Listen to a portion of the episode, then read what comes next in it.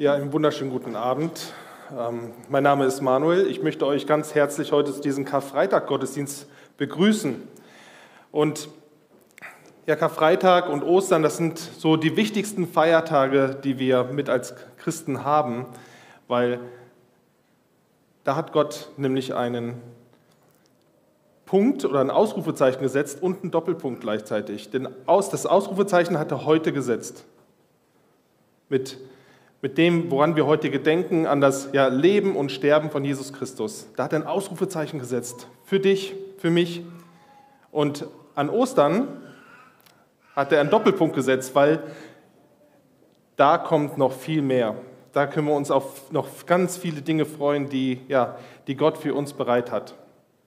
Und wir wollen uns heute Zeit nehmen und wollen uns ähm, anschauen und, und ähm, einfach nochmal neu bewusst werden, was Jesus Christus für uns gemacht hat. Was Jesus Christus für dich gemacht hat. Und ich möchte uns ähm, gleich den Kreuzigungsbericht aus dem Lukasevangelium lesen. Und ähm, bevor ich das mache, möchte ich mit uns beten.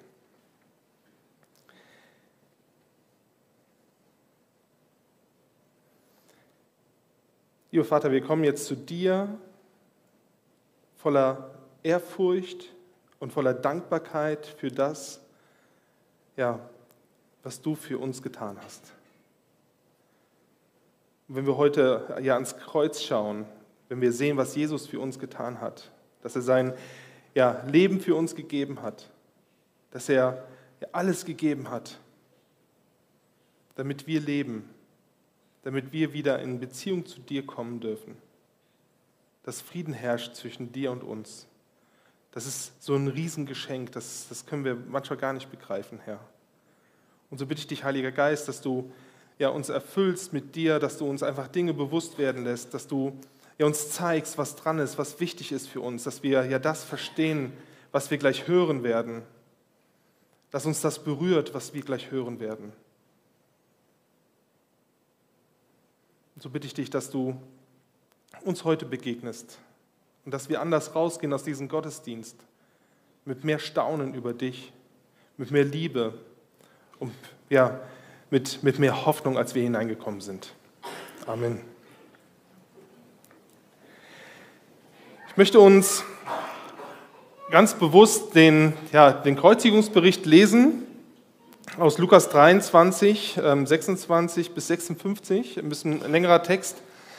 Und ich möchte dich einladen, einfach zuzuhören. Deswegen habe ich keine PowerPoint dabei, also die hatte ich, die habe ich mir aber weggelassen jetzt. Ähm, haben wir keine PowerPoint dabei.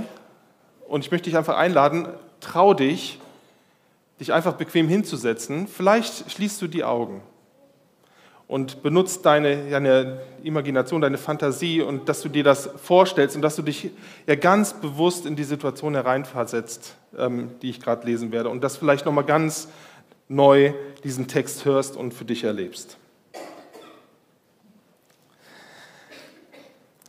Als die Soldaten Jesus aus der Stadt hinausführten, kam gerade ein Mann vom Feld. Er hieß Simon und stammte aus Cyrene.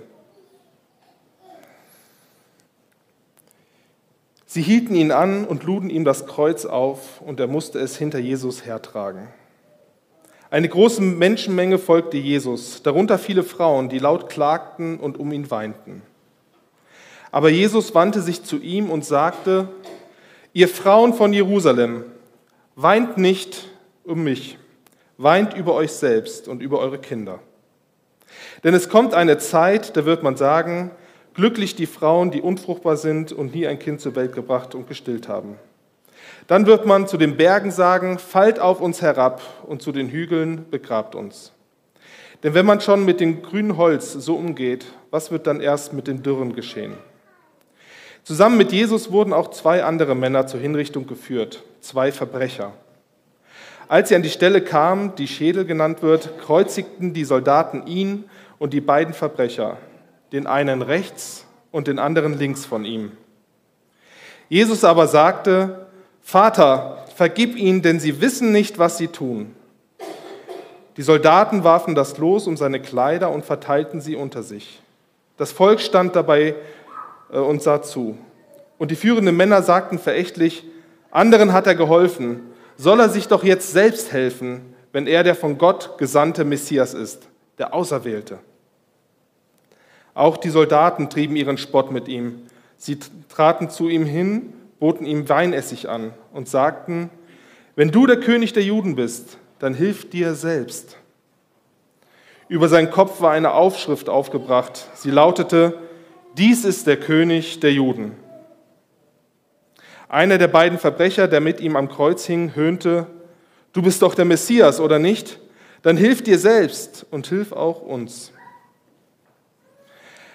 Aber der andere wies ihn zurecht, fürchtest du Gott auch noch jetzt nicht, wo du doch ebenso schlimm bestraft worden bist wie dieser Mann und wie ich?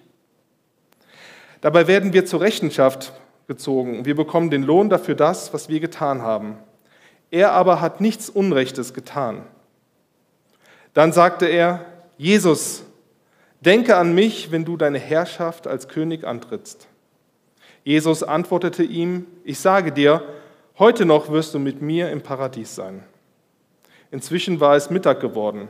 Eine Finsternis brach über das ganze Land hinein, die bis drei Uhr nachmittags dauerte. Die Sonne hatte aufgehört zu scheinen. Und dann riss der Vorhang im Tempel mitten im Zwei. Jesus rief laut, Vater, in deine Hände gebe ich meinen Geist. Und mit diesen Worten starb er. Der Hauptmann, der die Aufsicht hatte und vor dessen Augen das alles geschah, gab Gott die Ehre. Dieser Mann war wirklich ein Gerechter, sagte er. Die Menschen, die in Scharen zu dem Schauspiel der Kreuzigung herbeigeströmt waren und das ganze Geschehen miterlebt hatten, schlugen sich an die Brust und kehrten betroffen in die Stadt zurück.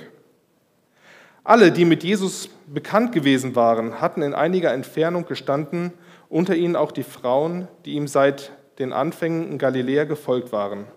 Sie hatten alles mit angesehen. Unter den Mitgliedern des Hohen Rates war ein Mann von edler und gerechter Gesinnung, der den Beschlüssen und dem Vorgehen der übrigen Ratsmitglieder nicht zugestimmt hatte. Er stammte aus Arimathea, einer Stadt in Judäa, und wartete auf das Kommen des Reiches Gottes. Josef, so hieß der Mann, ging zu Pilates und bat um den Leichnam Jesu. Nachdem er den Toten vom Kreuz abgenommen hatte, wickelte er ihn in ein Leintuch und legte ihn in ein Grab, das in den Felsen gehauen war und in dem noch niemand bestattet worden war. Das geschah noch am Rüsttag, unmittelbar vor Beginn des Sabbats. Die Frauen, die Jesus seit Anfängen in Galiläa begleitet hatten, waren Josef gefolgt. Sie sahen das Grab und schauten zu, wie der Leichnam hineingelegt wurde. Dann kehrten sie in die Stadt zurück und bereiteten wohlriechende Öle und Salben zu.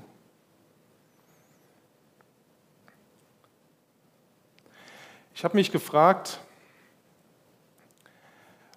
was hätten die Leute, die mit Jesus zusammen waren, oder was haben die Leute gesagt, die mit Jesus zusammen waren, die das erlebt haben, die sich ja vielleicht danach getroffen hätten und sowas wie eine Beerdigungsfeier gemacht haben. Und hätten die Geschichten erzählt von Jesus, was sie mit Jesus erlebt hätten. Also ich weiß nicht, hier ist es ja nicht so üblich. Ähm, bei uns in Leverkusen war das üblich, dass auch Leute nochmal einen Nachruf geben konnten, dass sie ja noch Geschichten oder Erlebnisse erzählen konnten, die sie mit, mit dem Menschen, der verstorben ist, erlebt haben. Und ich habe mich gefragt, ja, was hätte Maria gesagt? Was hätte der Bruder Jakobus gesagt oder Johannes? Und ich habe ein paar Leute gefragt, ob sie nicht mal in die Rolle hineinschlüpfen könnten und so etwas wie so einen fiktiven Nachruf machen könnten. Und da bitte ich euch einfach jetzt mal nach vorne, vielleicht erstmal, genau, vielleicht ihr zwei erstmal. Ja.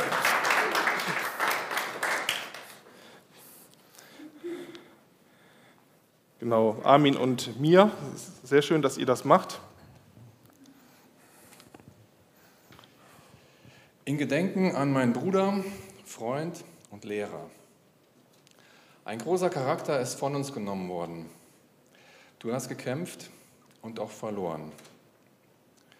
Mit dir nicht mehr reden zu, zu können, schmerzt sehr, dir nicht mehr folgen zu können, noch viel mehr. Jakobus, Jünger von Jesus. Jesus wurde schon immer geliebt, gepriesen und angehimmelt, aber leider auch von manchen gehasst, missachtet und gefoltert. Er war ein Held, Heiler, Rabbi, Retter, König und Gottes wunderbarer Sohn. Gott hat ihn so sehr genossen. Außerdem hat er mir und den anderen gelehrt, andere genauso zu lieben wie Gott und sich selbst. Jesus hat nie aufgehört, Gott und andere zu lieben. Viele, die vorher auf Gottes und Jesus Seite waren, hatten sich am Ende gegen ihn gewendet, aber er hat weitergekämpft und schließlich gewonnen. Ich bin ihm dankbar, dass er so ein liebevoller und starker Freund war, den ich immer wie ein Bruder gesehen habe. Ich liebe dich immer noch mehr als alles andere. Dein bester Freund Johannes. Vielen Dank. Evgenie.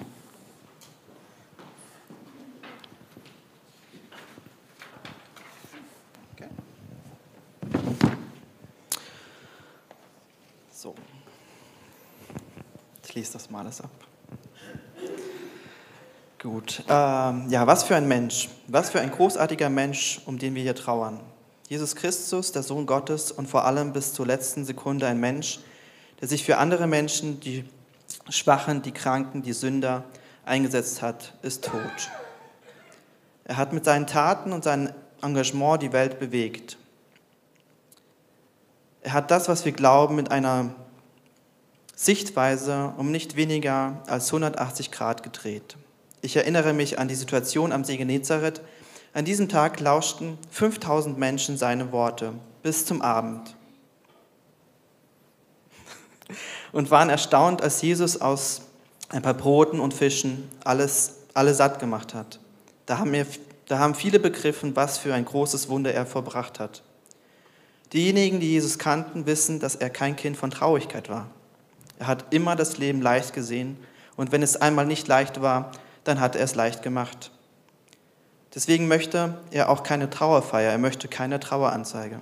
Er hat mir einmal gesagt, Johannes, wenn es mit mir einmal dahin geht, dann denk an folgenden Spruch. Zerstört diesen Tempel, in drei Tagen werde ich ihn wieder aufbauen. Genauso dürfen wir diesen unglaublichen Menschen in Erinnerung behalten. Ein lebensbejahender, humorvoller, selbstaufopfernder Mensch, der eine Delle in unser Universum geschlagen hat. Er hat den Kampf auf sich genommen und sehr viele Menschen von ihrer Schuld befreit, sowie auch von ihrer Krankheit. Ich war sogar selbst bei vielen dabei. Da war zum Beispiel der königliche Beamte, der extra aus Kapernaum zu Jesus gereist ist, als er in Kana gewesen ist. Denn so lag, sein Sohn lag im Sterben und Jesus hat ihn noch nicht mal berührt, aber der Beamte hat Jesus vertraut und sein Sohn wurde geheilt. Als er auf dem Rückweg zu ihm war und als Jesus am Sabbat einen Kranken am Teich in Jerusalem geheilt hat. Er war 38 Jahre krank. Und die Freude war groß, als Jesus ihn geheilt hatte und nicht der Teich, auf den er seine ganze, seine ganze Hoffnung gesetzt hatte. Aber das Beste war, als er Lazarus aus den Toten auferweckt hat. Niemand hätte jemals gedacht, dass sowas möglich sein könnte. Lazarus war schon vier Tage im Grab. Und doch, als, Jesus, äh, als er Jesus Stimme hörte, kam er heraus, als hätte er nur geschlafen. Obwohl Jesus der Größte unter uns war, hat er sich für uns klein gemacht. Er hat sich nicht über andere erhoben und mit den Wundern, Wundern äh, posiert, sondern im Gegenteil, er hat jedem gesagt, dass er nichts davon erzählen soll. Genauso war auch das erste Wunder, das ich mit ihm erleben durfte. Es war auf der Hochzeit und der Wein ist ausgegangen. Als Jesus das Wasser in Wein verwandelt hat. Er hat es nicht für sich getan, er hat es für die Menschen gemacht, weil er die Menschen und ihre Not wirklich sieht. Er hat uns gezeigt, dass auch ein einfacher Mensch, ein Fischer, in der Lage ist, die Welt zu verändern. Er hatte immer diesen starken Fokus zu Gott. Bis zum Schluss auch das klare Ziel vor Augen, den Willen des Vaters zu erfüllen. Er hat die mentalen Berge und Glaubenssätze in vielen, vielen Köpfen der Menschen versetzt und ja, dazu gehört auch Mut, sehr viel Mut. Den Kopf aus der Masse herauszustrecken und für Gottes Ideale und Werte einzustehen. Er hat mir einmal gesagt, Johannes, ich bin der Weg, ich bin die Wahrheit und ich bin das Leben. Ohne mich kann niemand zum Vater kommen. Er hat uns erst, äh, erst gezeigt, wie wir mit unserem Vater im Himmel und unseren Mitmenschen leben sollen. Auch wenn er jetzt körperlich nicht mehr da ist, ist er in unseren Herzen und Gedanken. Deswegen lautet seine Botschaft über den Tod hinaus und du bist nicht zu klein, um das Reich Gottes zu bauen. Verfalle nicht in Selbstmitleid oder Lethargie, glaube nicht an die mentalen Gefängnisse, die uns die Politik, die Freunde, die Familie oder sonst wer aufzwungen. sondern steh auf, richte dein Krönchen, komm ins Tun, hab Mut und steh für Gottes Werte ein. Jesus hat gesagt, wenn die Menschen euch hassen, dann vergesst nicht, dass man mich vor euch gehasst hat. Diese Welt würde euch lieben, wenn ihr zu ihr gehören würdet, doch ihr gehört nicht mehr dazu. Für uns alle, lieber Vater, dein Reich komme und dein Wille geschehe, wie im Himmel so auf der Erde. Und ich freue mich auf unser Wiedersehen, mein Freund und Rabbi, dein Johannes. Dankeschön.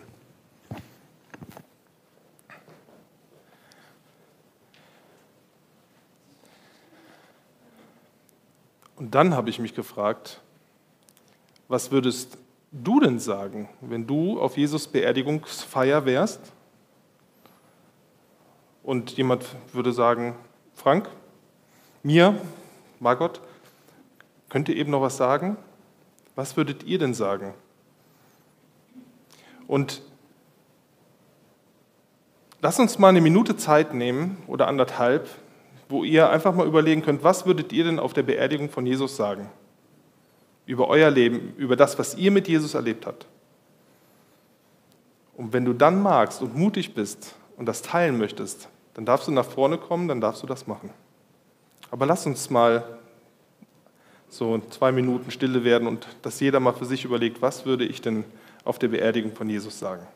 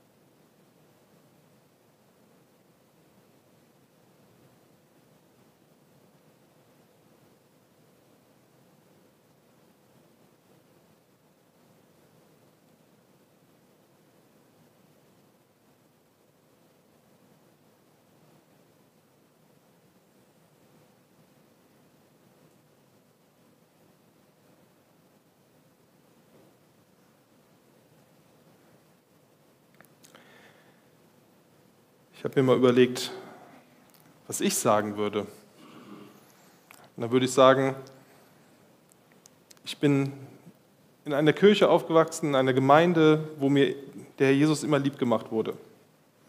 Aber ich erst so mit 13 wirklich den Herrn Jesus begegnet bin, wo, er, wo ich ihn einfach erlebt habe, dass er mich liebt, dass er für mich da ist.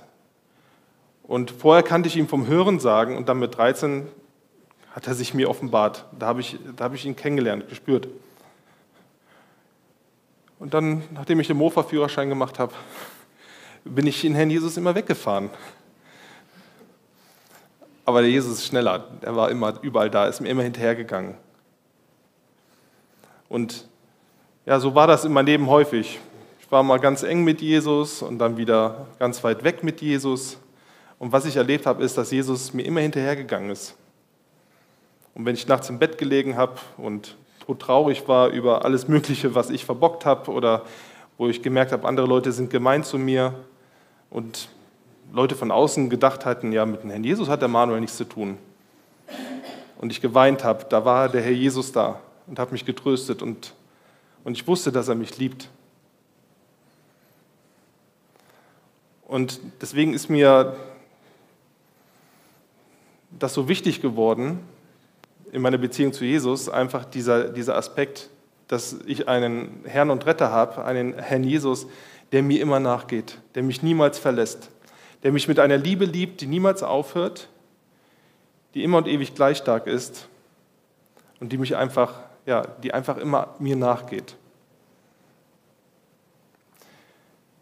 Jetzt hast du die Chance, ganz spontan, wenn du magst, äh, nach vorne zu gehen, was du denn sagen würdest.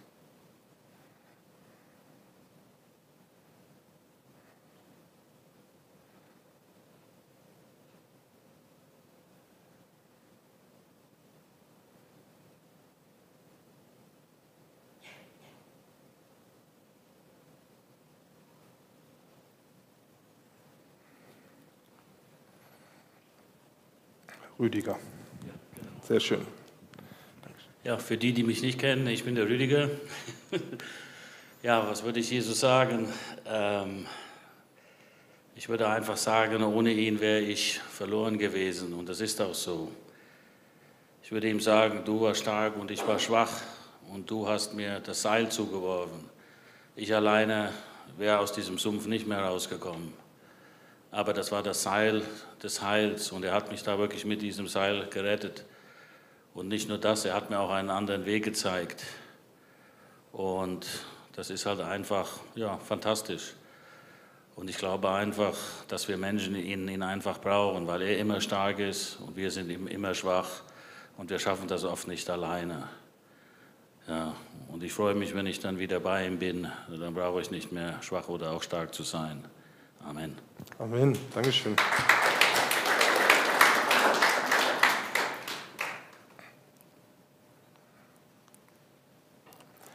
Was würdest du auf Jesus Beerdigungsfeier sagen? Deine Chance.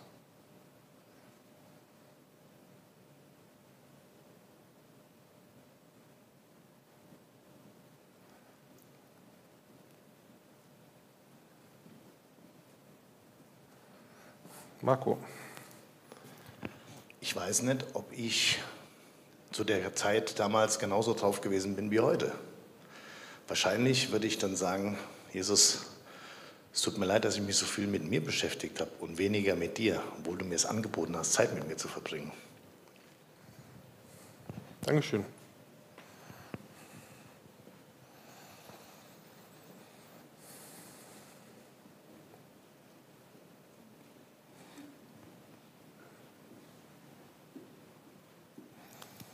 Ich habe deinen Namen vergessen. Susanne. Susanne. ähm, ja, ich würde einfach sagen, Jesus, danke, dass du nicht nur mein bester Freund warst, sondern dass du es bist, dass du es bleibst und dass du es möglich machst, dass ich hier jetzt stehe. Ähm, denn du hast mir geholfen, inmitten meiner schmerzvollsten Zeit, die ich in den letzten Jahren so erlebt habe, aufgrund von einer Erkrankung, die viele Schmerzen mit sich geführt hat, ja, da war er mittendrin. Da warst du mittendrin, Jesus. Hast mir gezeigt, was es bedeutet, im Schmerz zu leben und ganz nah am Herzen zu sein und Menschenfurcht zu überwinden. Ich durfte Menschenfurcht wieder überwinden, sonst würde ich hier jetzt gerade nicht stehen. Und dafür bin ich einfach mega dankbar, so einen Freund zu haben. Dankeschön.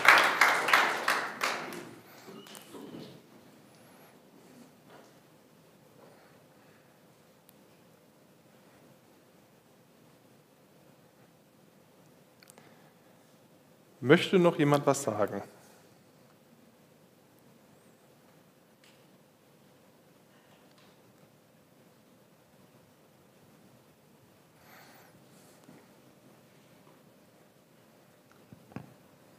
Angelika. Ich würde Jesus sagen, danke für die Zeitumstellung. Danke, dass ich deinem Ruf gefolgt bin, dass ich ähm, ein anderes Leben gefunden durch dich habe und meinen Ehemann und meine Kinder. Und einfach, ähm, dass du mir Hoffnung gegeben hast die ganze Zeit und dass ich deine Liebe und Vertrauen spüren dürfte, auch in schwierigen Zeiten. Und dass du so lebendig in meinem Herzen geworden bist und bist und bleibst.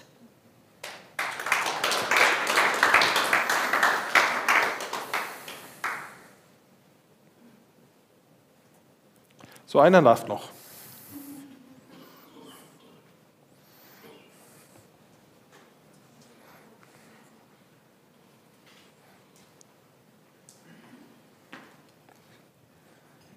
Einen würde ich sagen, du bist das Beste, was mir je passiert ist. Ähm, ja, was Besseres kann einem eigentlich gar nicht passieren. Und dann habe ich vorhin gerade schon gedacht, äh, als er das vorgelesen hat mit dem Wunder von Kana, dass Jesus Wasser in Wein verwandelt hat. So etwas Ähnliches habe ich eigentlich mindestens auch zweimal erlebt in meinem persönlichen Leben. Ich bin ein fürchterlich ängstlicher Mensch was Krankheiten, Krankenhaus und sowas angeht.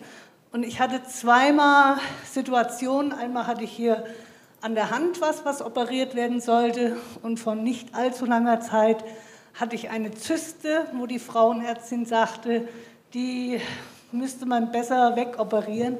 Und wie gesagt, ich war noch nie im Krankenhaus. Vielleicht ist es gar nicht so schlimm, aber ich habe halt fürchterliche Angst davor.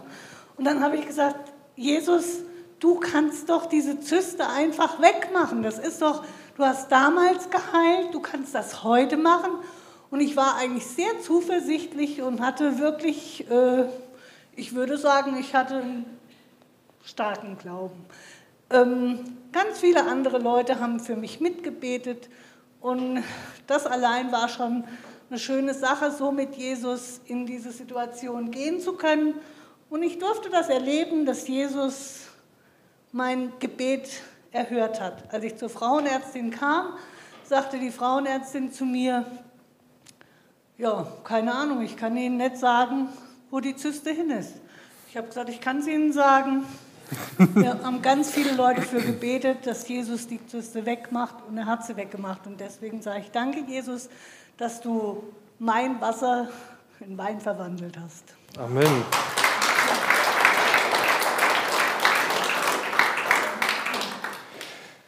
Vielen Dank, Silvia. Dann habe ich mich gefragt, was würde denn Jesus sagen? Und bei uns haben sie im Studium gesagt, man darf sich nichts ausdenken, was Jesus gesagt hat, so ähm, fiktiv, man soll es nicht machen. Deswegen habe ich in die Schrift geguckt, in die Bibel, und ähm, da ist ein Blick in Jesaja äh, sehr erhellend. Und in Jesaja finden wir Prophezeiungen über Jesus, die schon ja, 700 Jahre alt sind, quasi. Als Jesus auf die Welt kam, da waren die schon 700 Jahre alt. Also diese Prophezeiung, die ich jetzt lese, ist 2700 Jahre ungefähr alt. Und man kann diese Worte Jesus in den Mund legen. Und ich finde diese Worte, damit möchte ich auch die Predigt hier beenden, finde ich sehr ermutigend und die darfst du für dich hören. Ich weiß nicht, wie du heute hier bist was du gerade erlebst, in welchen herausfordernden Dingen du unterwegs bist.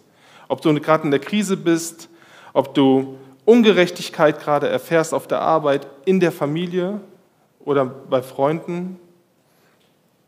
Und ähm, ich finde das sehr ermutigend, was wir jetzt hier lesen aus Jesaja 50, äh, 6 bis 10. Ich habe meinen Rücken hingehalten. Wenn sie mich schlugen um mein Kinn, wenn sie mir die Barthaare ausrissen. Ich habe mich von ihm beschimpfen lassen und mein Gesicht nicht bedeckt, wenn sie mich anspuckten. Sie meinen, ich hätte damit mein Unrecht eingestanden. Aber der Herr, der mächtige Gott, steht auf meiner Seite. Deshalb mache ich mein Gesicht hart wie ein Kieselstein und halte alles aus. Ich weiß, dass ich nicht unterliegen werde.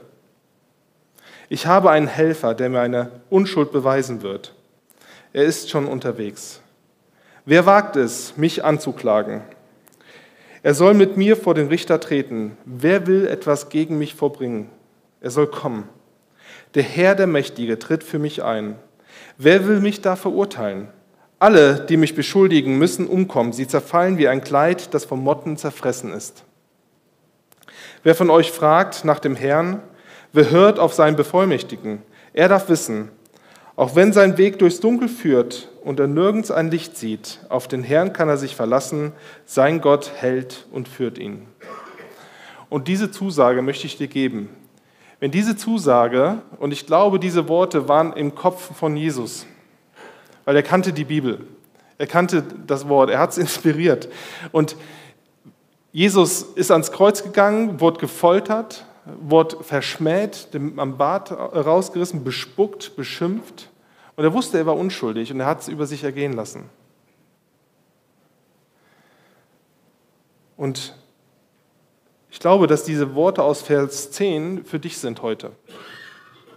Ist egal, wo du unterwegs gerade bist in deinem Leben. Auch wenn dein Weg durchs Dunkel führt und es nirgends ein Licht am Horizont gibt, auf den Herrn kannst du dich verlassen.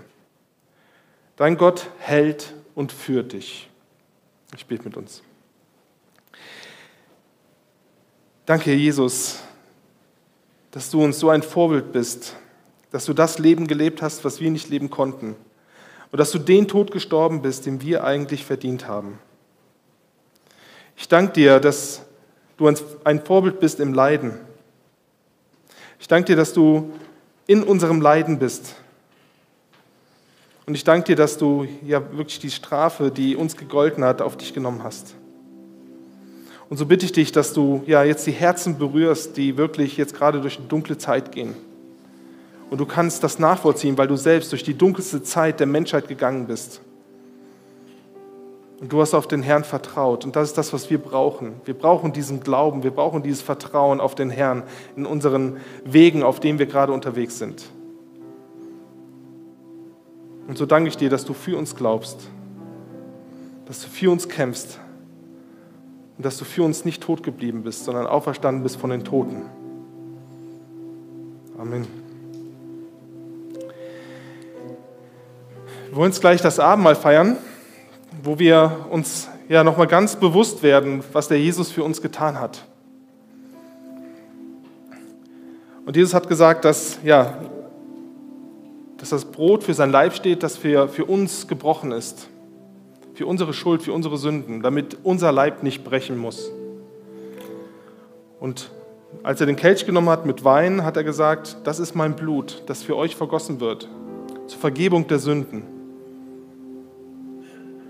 Und wenn Jesus hier von der Sündenvergebung spricht, dann spricht er von der Vergebung der Sünden, von, von all dem Schlechten, was du getan hast, da wird dir vergeben. Von all dem Guten, was du nicht getan hast, da darfst du Vergebung erfahren. Und auch alle Sünde und Schuld, die dir angetan wurde, ist bist du reingewaschen. Und das hat auch keine Macht mehr über dich. Und ich möchte dich einladen, wenn du sagen kannst, der Jesus ist mein Herr und Retter, ihm will ich folgen, dass du das Abendmahl feierst. Wenn du sagst, das ist nichts für mich, dann, dann lass es einfach. Es ist okay. Dann ist es vielleicht jetzt noch nicht dran. Und nimm dir ruhig Zeit, komm nach vorne, nimm dir Brot und nimm dir Wein und nimm es mit zurück am Platz. Und da nimm dir einfach Zeit, um mit Herrn Jesus zu sprechen. Das, was dir auf dem Herzen liegt, ihm zu geben. Einfach zu danken für das, was er für dich getan hat. Und dann kannst du auch gerne mit deinen Lieben um dich herum, mit den Menschen, die um dich herum sind, das Abendmahl feiern.